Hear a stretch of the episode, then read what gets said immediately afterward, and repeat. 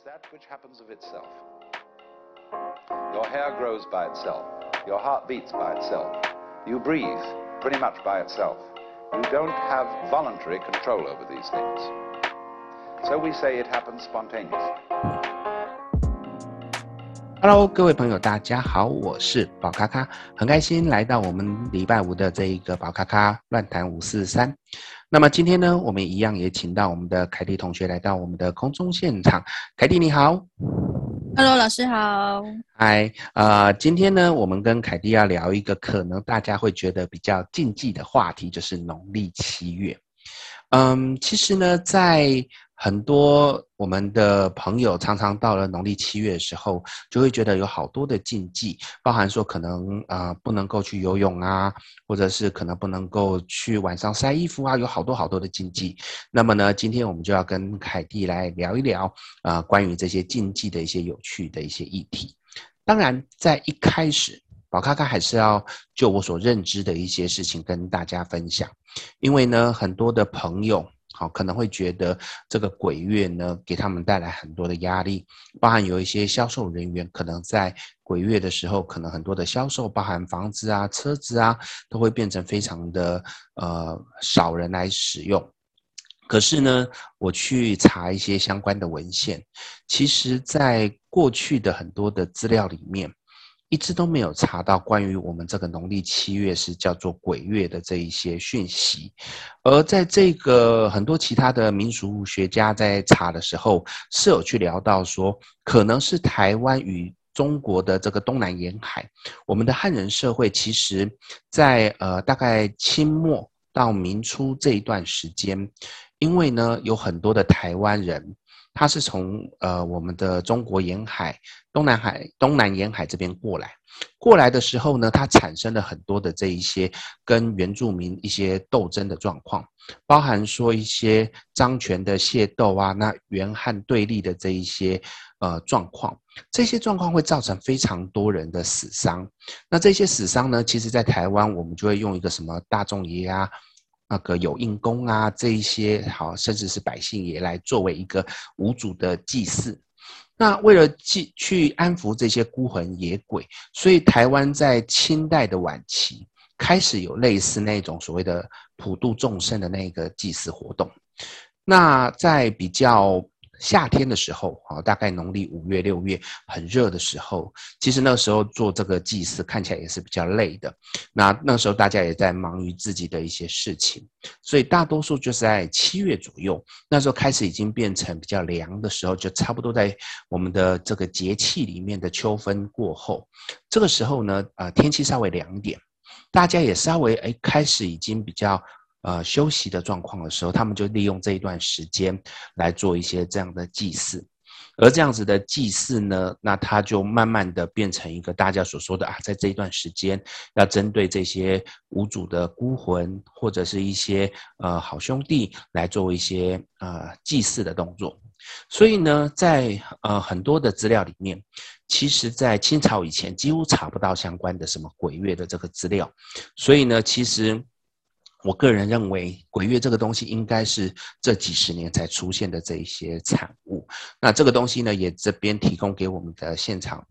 啊听众，让各位知道说，其实因为有很多人会以为说这可能是几百年来的历史，但实际上去查一些相关资料是查不到这个资料的。好，所以这个给各位参考一下。那当然，呃，这个是属于我们的考证的一些资料，在我们有一些传统的呃一些习俗，好，包含刚才有聊到的这些习俗，我相信各位朋友也会有很多很多啊伤脑筋的事情。那今天我们就会请我们的凯蒂同学呢，来帮大家问一些呃可能我们常常遇到的问题。那我们来看有什么样的解释给各位听。来，那个凯蒂，那接下来就交给你喽。好哦，老师。农历七月的时候，家里的长辈总是说叫我们不要去玩水啊，不要去游泳啊，河边啊、溪边啊，这是真的吗？好，呃，其实这是一个很有趣的概念。为什么呢？因为他们叫我们不要去这边玩水或游泳，是因为怕会被交抓交替，就是一些好兄弟死在水里面，然后会被抓走。那么我们在我们的印象，从小到大的印象，我们相信各位朋友也会看到，包含新闻、报纸。或者是各方面的一些口耳相传，都会去讲到说，在这段时间，很多人游泳的时候会被抓下去溺死啊、交替。这个东西呢，其实这样讲，因为呢，在我们的农历七月左右，其实在这一段时间还是算蛮热的，所以其实大多数的人会在这一段时间去游泳，这是很正常的。也就是说，你去思考一下，在我们的呃。譬如说十二月啊，一月、二月啊，比较冷的时候，相对的会去游泳的人就比较少。那么这样的状况之下，其实会被溺死的比例上面来讲，在我们农历七月这一段比较热的时间的人就比较多。再加上我们呃，大概这几十年来，我们有所谓的暑假的这一个东西出现。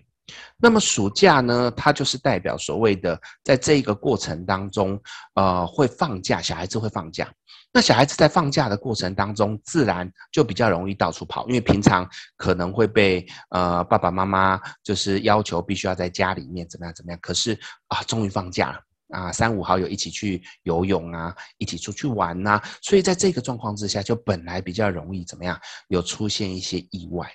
那这些意外自然就会被归类说，哎呀，你看被好兄弟抓下去啊，然后可能会溺水啊这些状况。但实际上仔细去想想，只不过是因为这段时间比较多人游泳，所以自然比较容易会有出状况的情形。所以我个人认为，其实游泳这件事情是这样子被误传出来的。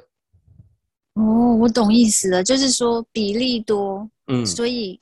好像。死亡人数就多，其实根本就是差不多的，只是你冬天很少人去游泳，或者是去海边、溪边这样子。对，冬天比较少人去，所以相对的会被溺死的机会比较低。嗯、而且，其实我有曾经去看过，当然就是那个时候去查内政部的一些资料，查到这一些关于呃溺死啊，或者是相关的人数，的确你会发现在呃暑假这段时间是比较多的。那所以暑假这段时间其实不包含。而不只是我们的农历七月，其实是大概从农历的五月、六月开始都有。那这段时间其实溺死的人比例也是高的，可是这个时候不是农历七月啊，好，所以其实有这样的状况。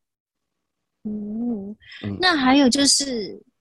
我阿嬷也会说，叫我农历七月的时候不要晚上晒衣服啊，是。因为呢，很多人会觉得说，呃，晚上晒衣服呢，那一些好兄弟因为鬼门开，他们出来，他们好冷，他们就会想要找衣服穿，或者是因为我们的衣服里面有一些湿气，因为晒衣服就是希望把衣服晒干，所以基本上衣服是有湿气的。那么这个湿气对好兄弟来讲，他们就很喜欢粘黏上去，所以老一辈的人会很很喜欢跟你讲说，晚上不要晒衣服，是这样的原因。但是其实，在我个人的认知里面，因为在我们的夏天是比较多一些，呃，包含昆虫啊，或者是一些动物，它们在这段时间的活跃期比较高。活跃期比较高的状况之下，它们很容易会在我们的衣服上面产卵，或者是有粘附在上面。那这些东西呢，如果我们穿在身上呢，就会很容易，譬如说突然过敏啊，啊，突然可能因为这个卵破掉，可能造成我们的皮肤灼伤的这些问题。所以以前的人可能是因为有这样子的一个经验，觉得说我。晚上晒衣服在外面，结果后来穿到身上变成很不舒服的状况，所以他们就认为这个跟鬼有关系。但实际上是应该比较倾向所谓的很多的动物，他们在这一段时间比较活跃，所以在上面可能产生了一些呃遗留物、分泌物或者是一些软的状况之下，所以产生的不舒服。那我个人其实从自己出来住到现在，我没有管那么多，我的农历。几月？二月、三月、四月、五月、六月、七月，我都有晒衣服，一样是活得好好的。所以我认为这个应该只是老一辈人没有去注意到关于一些生态的状况所出现的一些错误的讯息。哦，那还有就是不能晚上剪指甲呢？嗯、OK，啊、呃，因为在以前人的概念里面，认为我们有三个身上有三个地方，它是很像是一个我们能量的重要的磁场。第一个是头发。第二个是血，第三个是指甲，所以这三个东西对于我们的这个老一辈的人来讲，认为它就是跟跟我们的精气血有关系，所以他们认为在这一段时间，呃，不要去做这个动作可能会比较好。那么，因为指甲它长长的速度很快，所以他们只好说那就晚上不要剪，因为在剪指甲的时候还会有咔咔咔的声音，那咔咔咔的声音就会很容易让人家觉得好像是有人在走木屐，因为这个就要回推到我们呃台湾可能是在五零年代左右，那个时候还有所谓的日制的那一些概念存在，走穿木屐的那个声音会有一个咔咔咔的声音，他们就会觉得说，诶，明明晚上我在睡觉，结果隔壁的房间。有传有那种传来有人走木屐走过来总，他们会很害怕。可是呢，这实际上是我们在剪指甲，所以对于老一辈的人来讲，他们会被吓到的时候，他们就会要求小孩子说：“你不可以这样做，否则呢，呃，一方面他们被吓到，一方面其实包含其实有一些人会甚至觉得在鬼月这一个月不能够剪头发，都会有这个概念存在。所以这个只是因为老一辈的一些害怕恐惧所产生的情形。我没想到剪指甲这个故事这么可爱。对啊，因为你你你其实有空你去剪剪看，用那个指甲剪剪，真的，我刚刚有想到那个声音，那个声音就像是走木屐。突然觉得晚上有人在楼隔壁帮走木屐，就会联想到日本时代的那种鬼，他们就会害怕。这真的太可爱的故事了。是啊。还有就是不能晚上吹口哨啊，吹笛子，或是发出任何那种。声音的东西，就是比较尖锐的那一个声音。其实呢，在这个呃，应该说，我以前所听到的，不只是农历七月，其实是 晚上都不能够吹，因为吹口哨它比较尖锐的声音，可能会引来某些的东西。因为呃，比较更早期的台湾一些民族，譬如说养狗，你可以吹口哨叫它过来，或者是用尖锐的声音引这一些动物过来。那可是呢，如果你晚上在外面，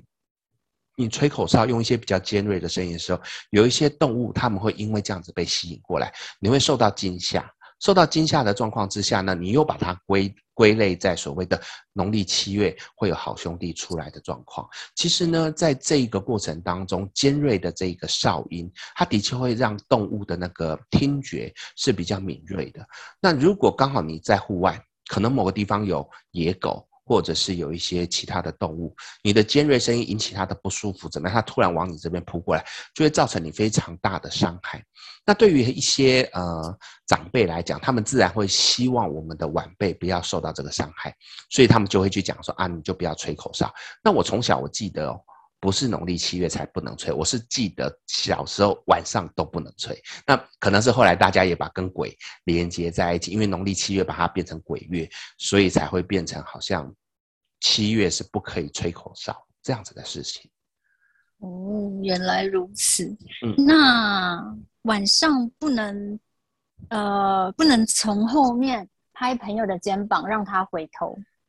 因为呢，在以前的人认为我们身上有三把火，头上一把，两个肩膀各一把，所以这叫做三把火。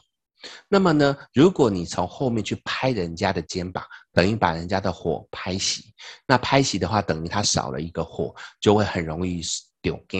很容易被鬼附身，会有一个这样子的概念存在。那其实也是要去回到我们原始的一个概念，就是其实如果晚上你突然。呃，去别人后面这样轻轻拍人家一下，这个人是很容易被吓到的。那被吓到的状况，他会有受受到惊吓的状况之下，如果刚好在这一段时间他生病了，因为是受到惊吓是被生病，他就会归类所谓的啊，因为你把我的火灭呃熄灭了，所以我生病了，他就会出现有这样的讯息。那其实所谓的呃，不要在人家后面拍人家肩膀的这个呃。故事这个状况其实包含在夜游，好，不一定在农历七月，在大多数的夜游，大家都会做这个动作，就是不要去拍人家的肩膀。那我觉得也应该是农历七月，所以大家认为这个拍下去，你就会被鬼附身，因为你的火被烧掉，因为人是阳气，那阳气你消灭的话，鬼就会很容易容易附身，就会变成这样的情形。哦，那晚上出去的话，也不能叫朋友的本名，有这样的说法吗？我有听过，那听过的原因呢？那是因为呃，也跟前面这个所谓的你的火被拍掉的那个概念一样，因为以前的人他会有一个，而且这个是从比较乡乡村的时代所这个流传出来的，因为呢。你叫本名的时候呢，就好像人家知道了你的出生年月日时间那种可以把你的魂摄走的那种概念。所以其实呢，呃，在早期的农村时代，很多的家人那个生出来的小孩子都会有所谓的别名、小名。一方面就是觉得，呃，尽量不要让他的名字好像被那一些什么无主幽魂啊，或者是那一些不好的。呃，鬼知道之后会把他抓走，所以他们都会用一些小名来取代，而且都会讲是那种好像比较比较菜市场名，然后比较大家觉得很摒弃的那个名字，什么狗不理呀那一种的感觉。那用这种的名字，让人家觉得说好像你不知道我的本名，那我好像就可以隐瞒着你，不会被你抓走。那用到我们现在的农历七月的时候，它也会变成的是，因为呢，我不知道。你讲了我的名字之后，旁边有没有好兄弟在？如果真的有好兄弟在，他知道了我的本名，他哪一天就把我的魂射走了，就会有这样的情形。但这个东西我是连呃所谓的缘由我都查不到，那可能就 对，可能就真的只是大家觉得这样子不好，所以就不要去叫这样子而已。嗯，因为很多、嗯、很多东西也是以讹传讹，根本就不不知道从哪里。对，我就是找不到这个资料，因为我很喜欢去查资料，我觉得一定有它的道理。但像这个东西，我就查不到那个道理，所以 我没有办法回答。但是这个应该是我觉得还蛮有趣的一个以讹传讹的状况。嗯，那不能晚上唱歌呢？哦，是跟吹口哨的概念是一样的意思。对对对对，一样的意思。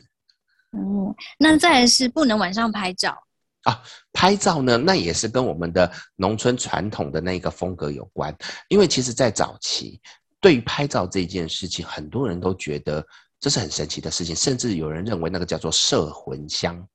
把你的魂魄把它抓走的那一个箱子。因为以前的人发现说，你拍个照，结果我就出现在你的照片里面，他们会非常的恐慌，非常的害怕，觉得说，呃。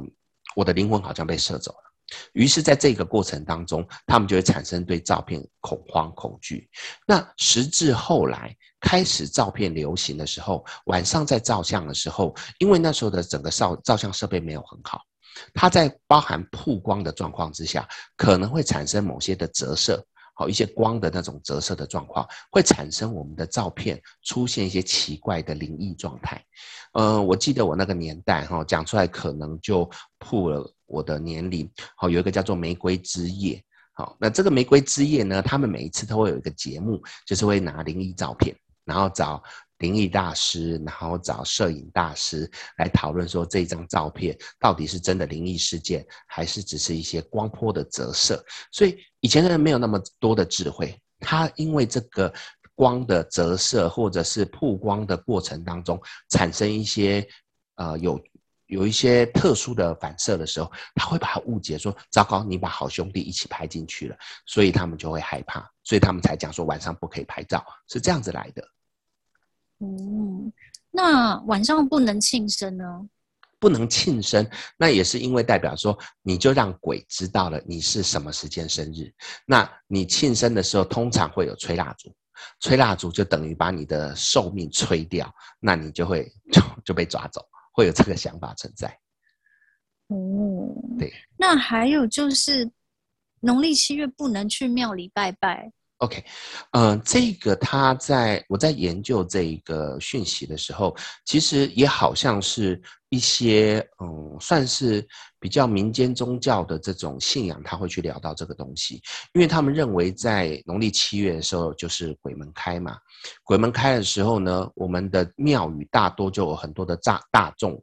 那个灵魂会去那边要去接受一些普渡。接受一些呃，算是超度的动作，那么所以代表的是庙宇它外面会有很多很多的好兄弟。那你如果去了庙，当然你进去没问题，庙里面是一个很啊、呃、阳气很盛的一个正庙。可是当你出来的时候，因为围在庙的外面有很多的好兄弟，那老一辈的人就会认为这些好兄弟就会跟你回家。那你就会可能沾染到那一些好兄弟的状况，就很容易出事。所以这是老一辈人他们的认知，会有这样的状况。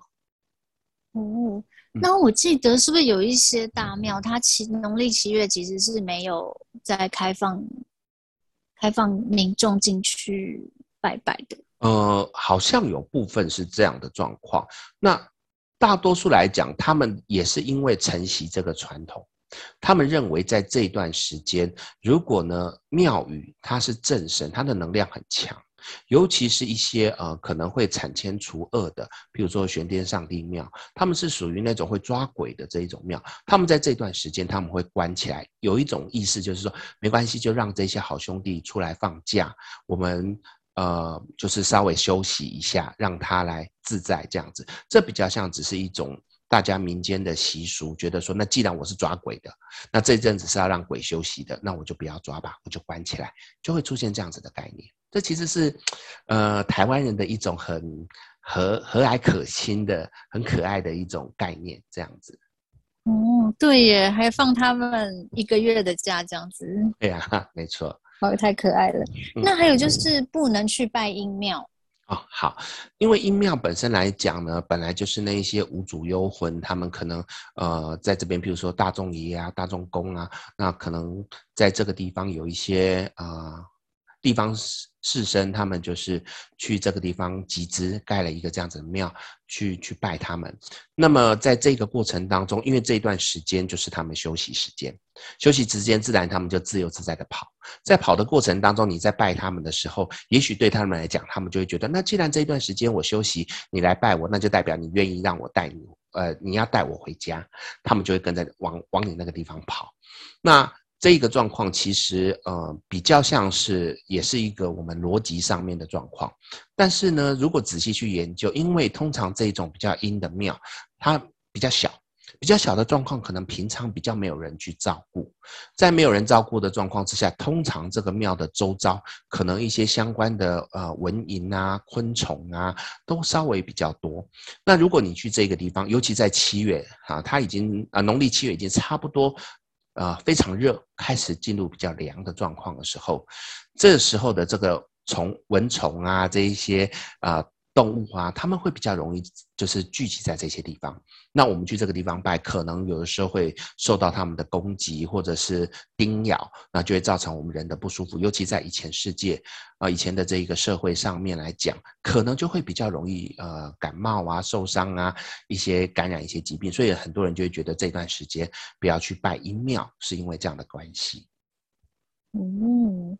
那我想问，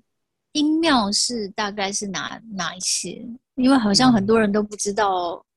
哪个是大庙，哪个是小庙，还是阴庙啊？正神。其实呢，这个也要跟各个的宗教派别有关。那我简单的说，嗯、呃，如果的这个祭拜的，呃，这个庙里面，它可能是去有一些动植物的东西，好，譬如说石头公，譬如说呃榕树伯，这种的都是属于比较偏阴庙。那么通常在我们的呃。比较正的庙里面，它都会有主神，主就是正殿的神。那正殿的神，你去看的时候，基本上来讲，他们都有一个可以查得到的一个历史。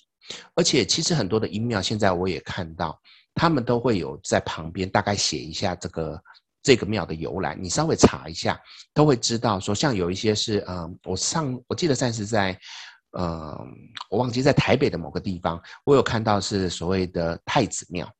那太子庙的时候，我一开始以为是三太子，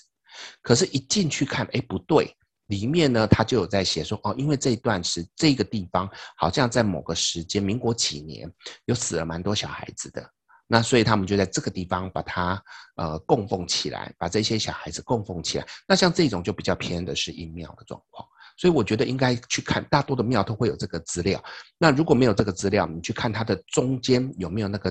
主神。那个主神通常都是会比较，呃，